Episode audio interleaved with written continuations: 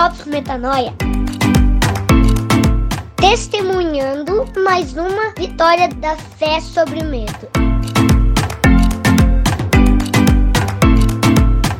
Fala galera, graça e paz, é Rodrigo Maciel por aqui e esse é o 23 episódio do Drops Metanoia, onde você sabe que o nosso objetivo é combater mais um pensamento tóxico que repetidas vezes pode se tornar uma fortaleza aí na sua mente, e a gente combate isso com armas poderosas em Deus, como diz ali em 2 Coríntios, no capítulo 10, de 4 a 5, armas poderosas para destruir essas fortalezas por aí. O pensamento tóxico que nós vamos combater hoje é eu não mereço o que é bom.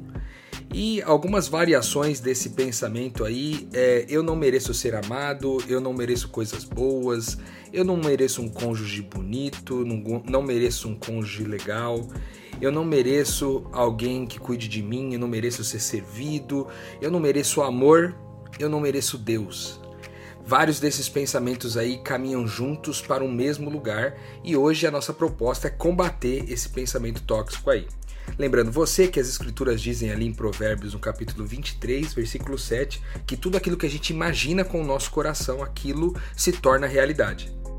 Então, todo esse combate que a gente faz por aqui é para ajudar você a melhorar a qualidade dos seus pensamentos, para que você possa produzir, criar uma realidade mais saudável à sua volta.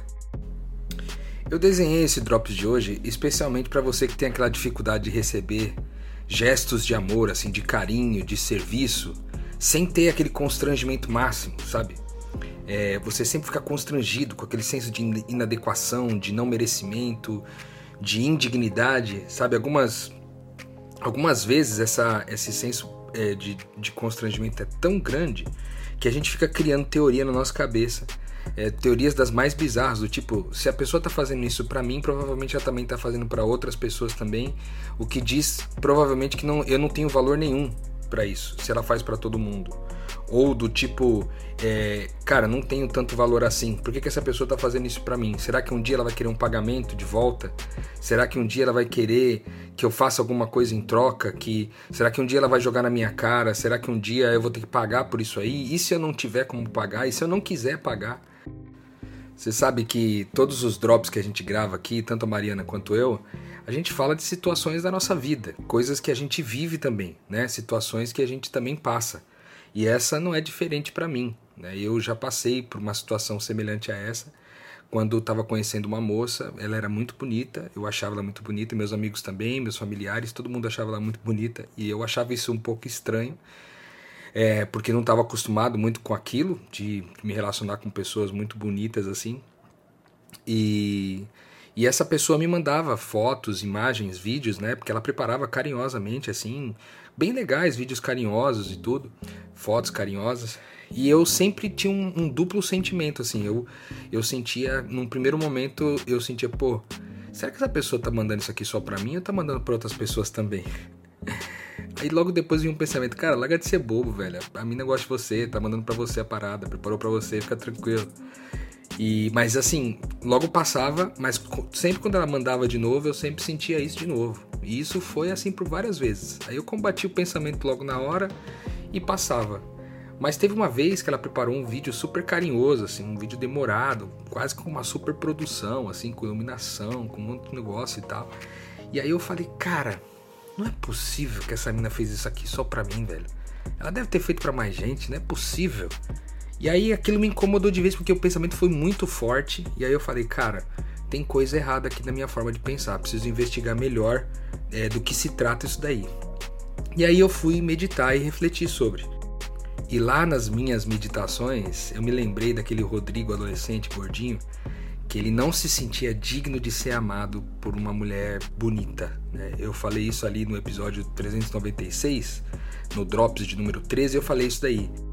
E lá nas minhas meditações eu vi que aquele adolescente lá, safado, tava querendo voltar de novo dentro de mim.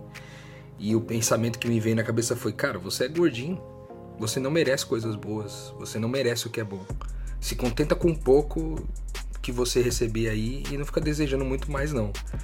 E mano, pensa, isso é sinistro, porque de onde vem essas vozes, né? Que vem na nossa cabeça.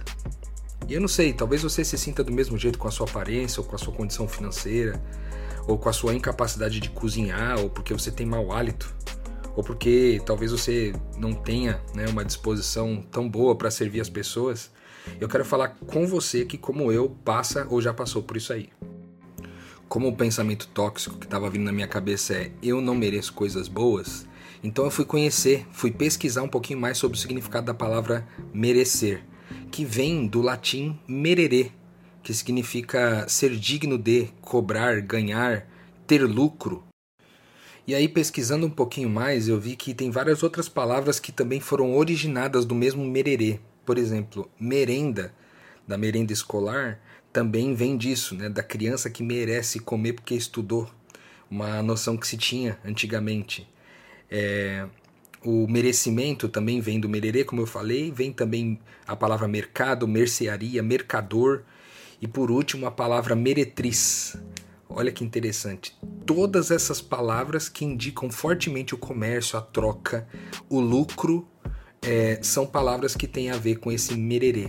E aí me lembrei de um texto de Ezequiel 28, onde é, o profeta traz ali uma palavra de Deus falando sobre o diabo, né, o inimigo das nossas almas, dizendo que é, antes, imediatamente antes de ele cair, é, nasceu no coração dele iniquidade, ou seja, o comércio, o texto diz ali em Ezequiel, 20, em Ezequiel 28, que se multiplicou o comércio no coração dele.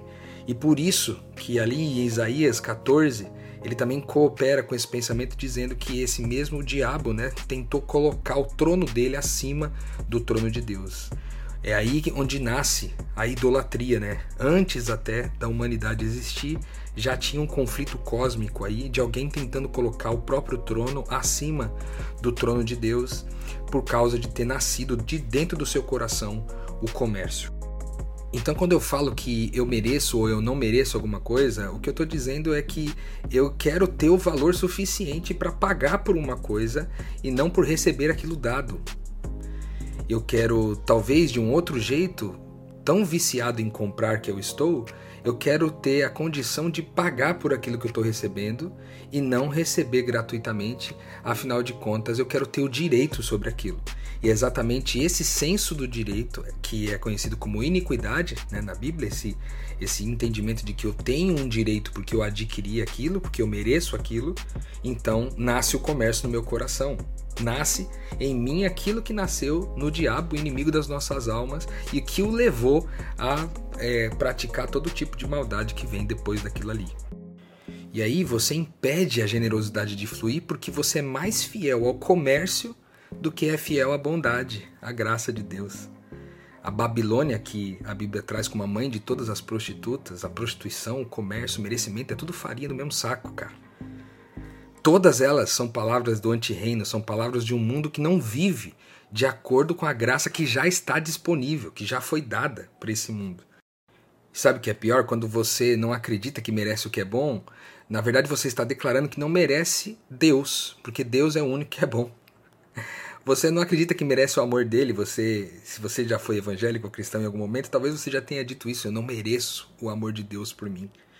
E você fala isso como se fosse alguma coisa bonita, mas não, cara. Você está dizendo, em outras palavras, que é como se, tipo assim, é, eu não posso pagar pelo amor de Deus, ou o amor de Deus só pode ser vendido, ou talvez em última instância, Deus comercializa o amor dele.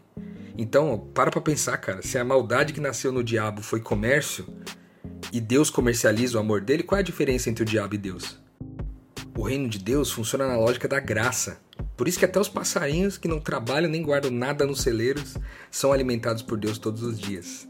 É pela graça, pela doação, que tudo que é respira. É, é pela essa graça, pela essa doação que a gente tem o sol, a água, o alimento. É pela graça que Jesus absolveu a mulher adúltera, absolveu Zaqueu, que era o publicano dos publicanos, o ladrão. É pela graça que ele curou, que ele fez milagres, que ele libertou e vem libertando até hoje. Ele não cobrou nada por isso. Porque não há comércio em Deus. Ele não negocia o amor dele porque não existe moeda no mundo capaz de pagar por isso.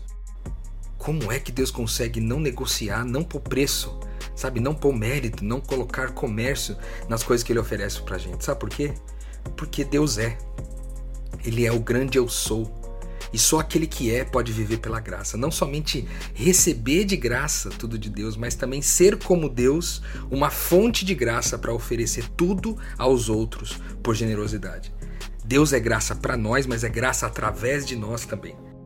Então, toda vez que esse pensamento vier na sua cabeça de que você não merece coisas boas, substitua aí pelo seguinte: Deus é generoso e tudo que ele te oferece ele é e tudo que ele é não pode ser comercializado.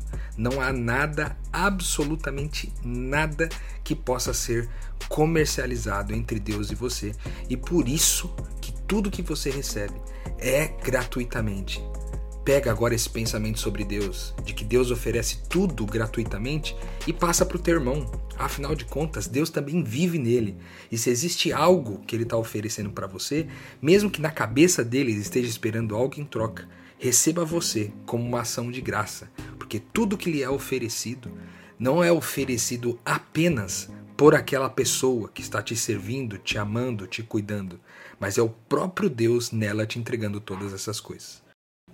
Essa reflexão me curou desse pensamento tóxico e me ajudou a substituir por um bom pensamento bom de que Deus é bom e que ele oferece coisas boas através dos seus, através da sua família, para todo aquele que assim o crê.